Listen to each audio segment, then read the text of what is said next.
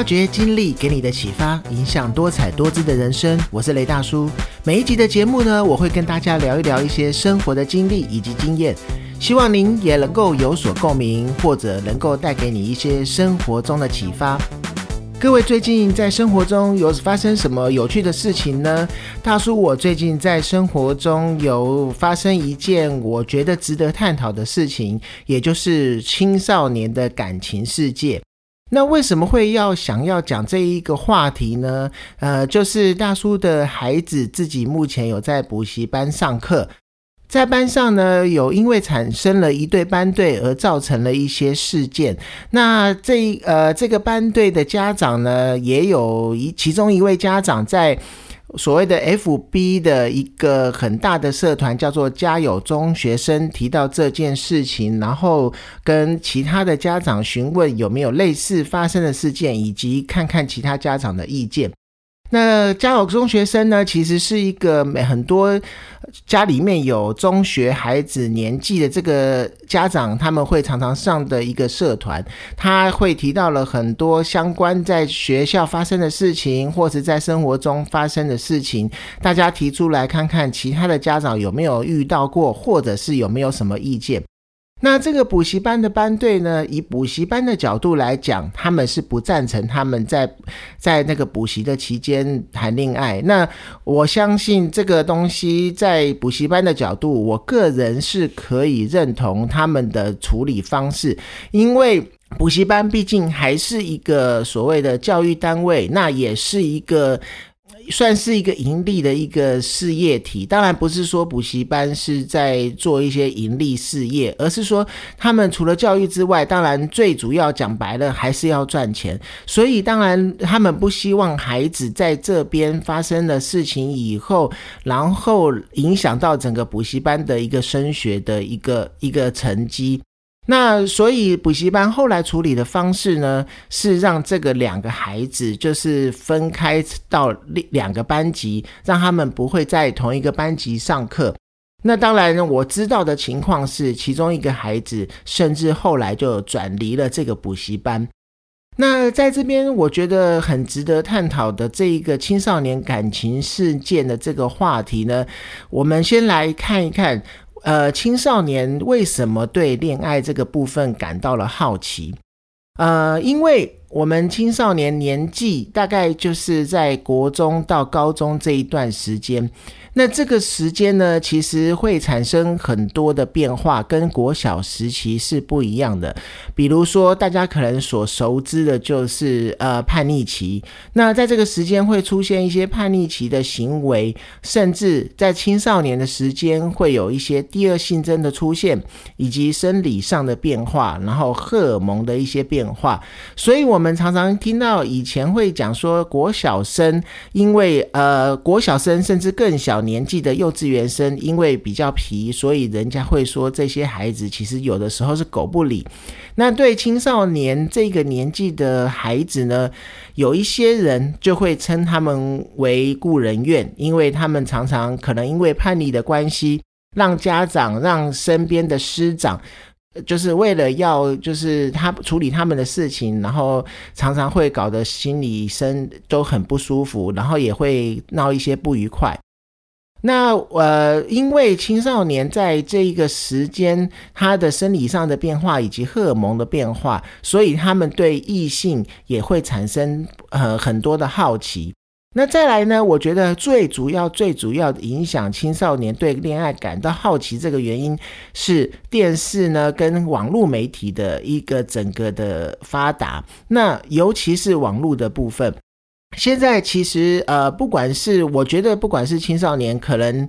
人手一只手机。当然说呢，手机有时有它必要的时候，比如说有事情需要跟家长联络的时候。可是呢，在这个同时，他也可以用利用他的手机呢，去查网络上很多的资料。那他就会在这个手机上面，在网络上面会知道很多以前我们那个时候可能网络还不发达的时候，没有办法随时查资料的情况下，在现在的青少年，他能够得到资料的一个来源就是更广阔了。那这样子呢，他们对异性的好奇也就会跟以前的我们比起来，会有更大的不同。再来另外一个呢，我觉得还有一个部分就是，比如说现在的大部分的学校都是男女合班，那这样时候可能就会产生所谓的隔壁桌以及同桌同班异性的一个长久相处，然后产生的一些情谊。那这些情谊呢，可能不一定是要变成所谓的男女朋友，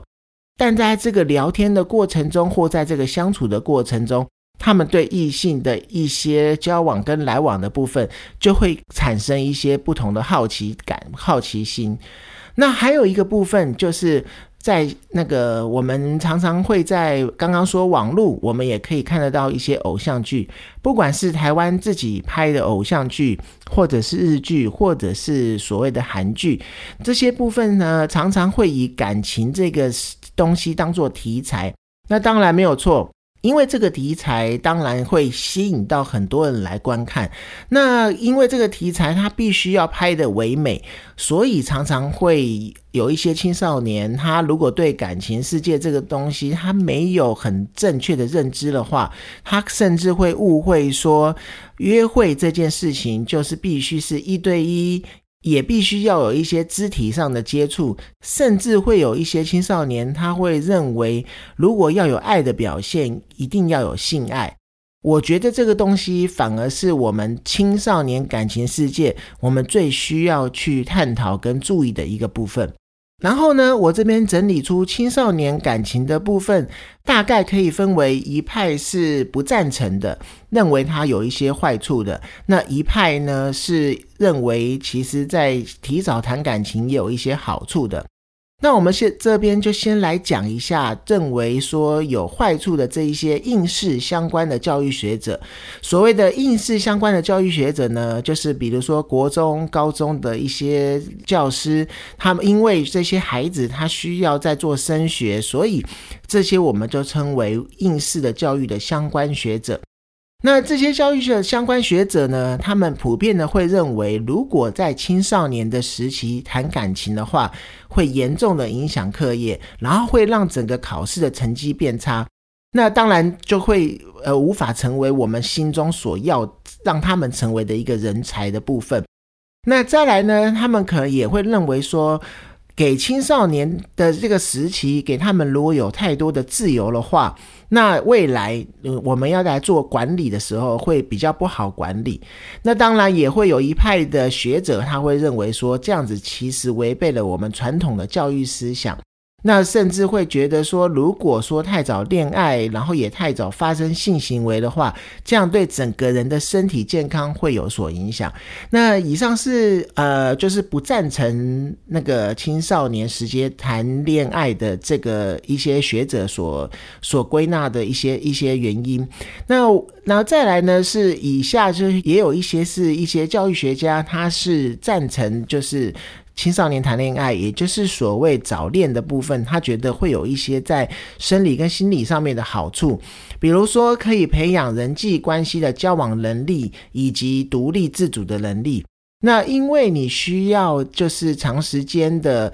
在不管是在生活中、在课业中与异性去交往、去交谈，然后去沟通，所以在某一些程度上也会。让你自己在一些沟通能力，以及因为你可能需要去呃多多少少照顾一下另一半，所以你也会就是让自己的独立能力跟照顾对方、照顾别人的能力也会提升。再来，如果说你能够提早去学习以及熟悉整个恋爱的感觉的时候，那对以后的恋爱其实也算是有打下基础。然后呢？如果说青少年他们在谈感情的时候是有一些正确的观念的话，那某些程度上，他对他的课业以及生活上的压力也可以获得比较积极的一个情绪。那这个部分其实是大叔我个人自己也蛮赞同的。那我觉得，其实不管是在生活中你做任何的事情，我。包含我觉得成人的世界也是一样，你做任何的事情，它绝对有好的一面跟坏的一面。那什么是好的一面？什么是坏的一面？坏的一面一定是我们不需要接触，或是我们一定不能接触吗？其实我个人是不尽然这么觉得。所以我觉得我自己对青少年谈感情的这个部分的建议是比较采开放的一个态度。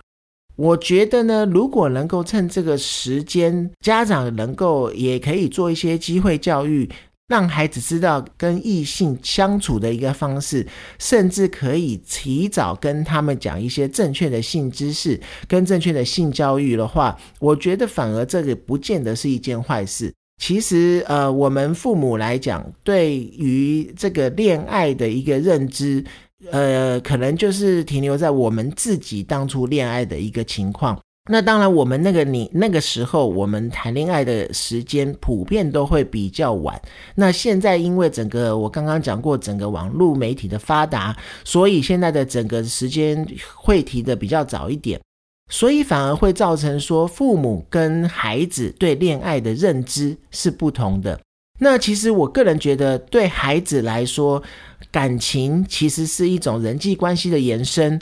当然也是一些自我认同的反应。其实跟我们大人所想的感谈感情这种大道理来讲，是有大大的不同的。而且呢，如果说我们一昧的去禁止孩子谈恋爱这件事情，我觉得反而会破坏到我们的亲子关系，甚至甚至会让孩子将这个不成熟的感情所地下化。就是他们发生了任何事情，甚至他可能偷偷的去谈恋爱，然后不跟家长讲。那这样子，我觉得反而了失去了你们的亲子关系之外，也反而失去了孩子在这一方面学习的机会。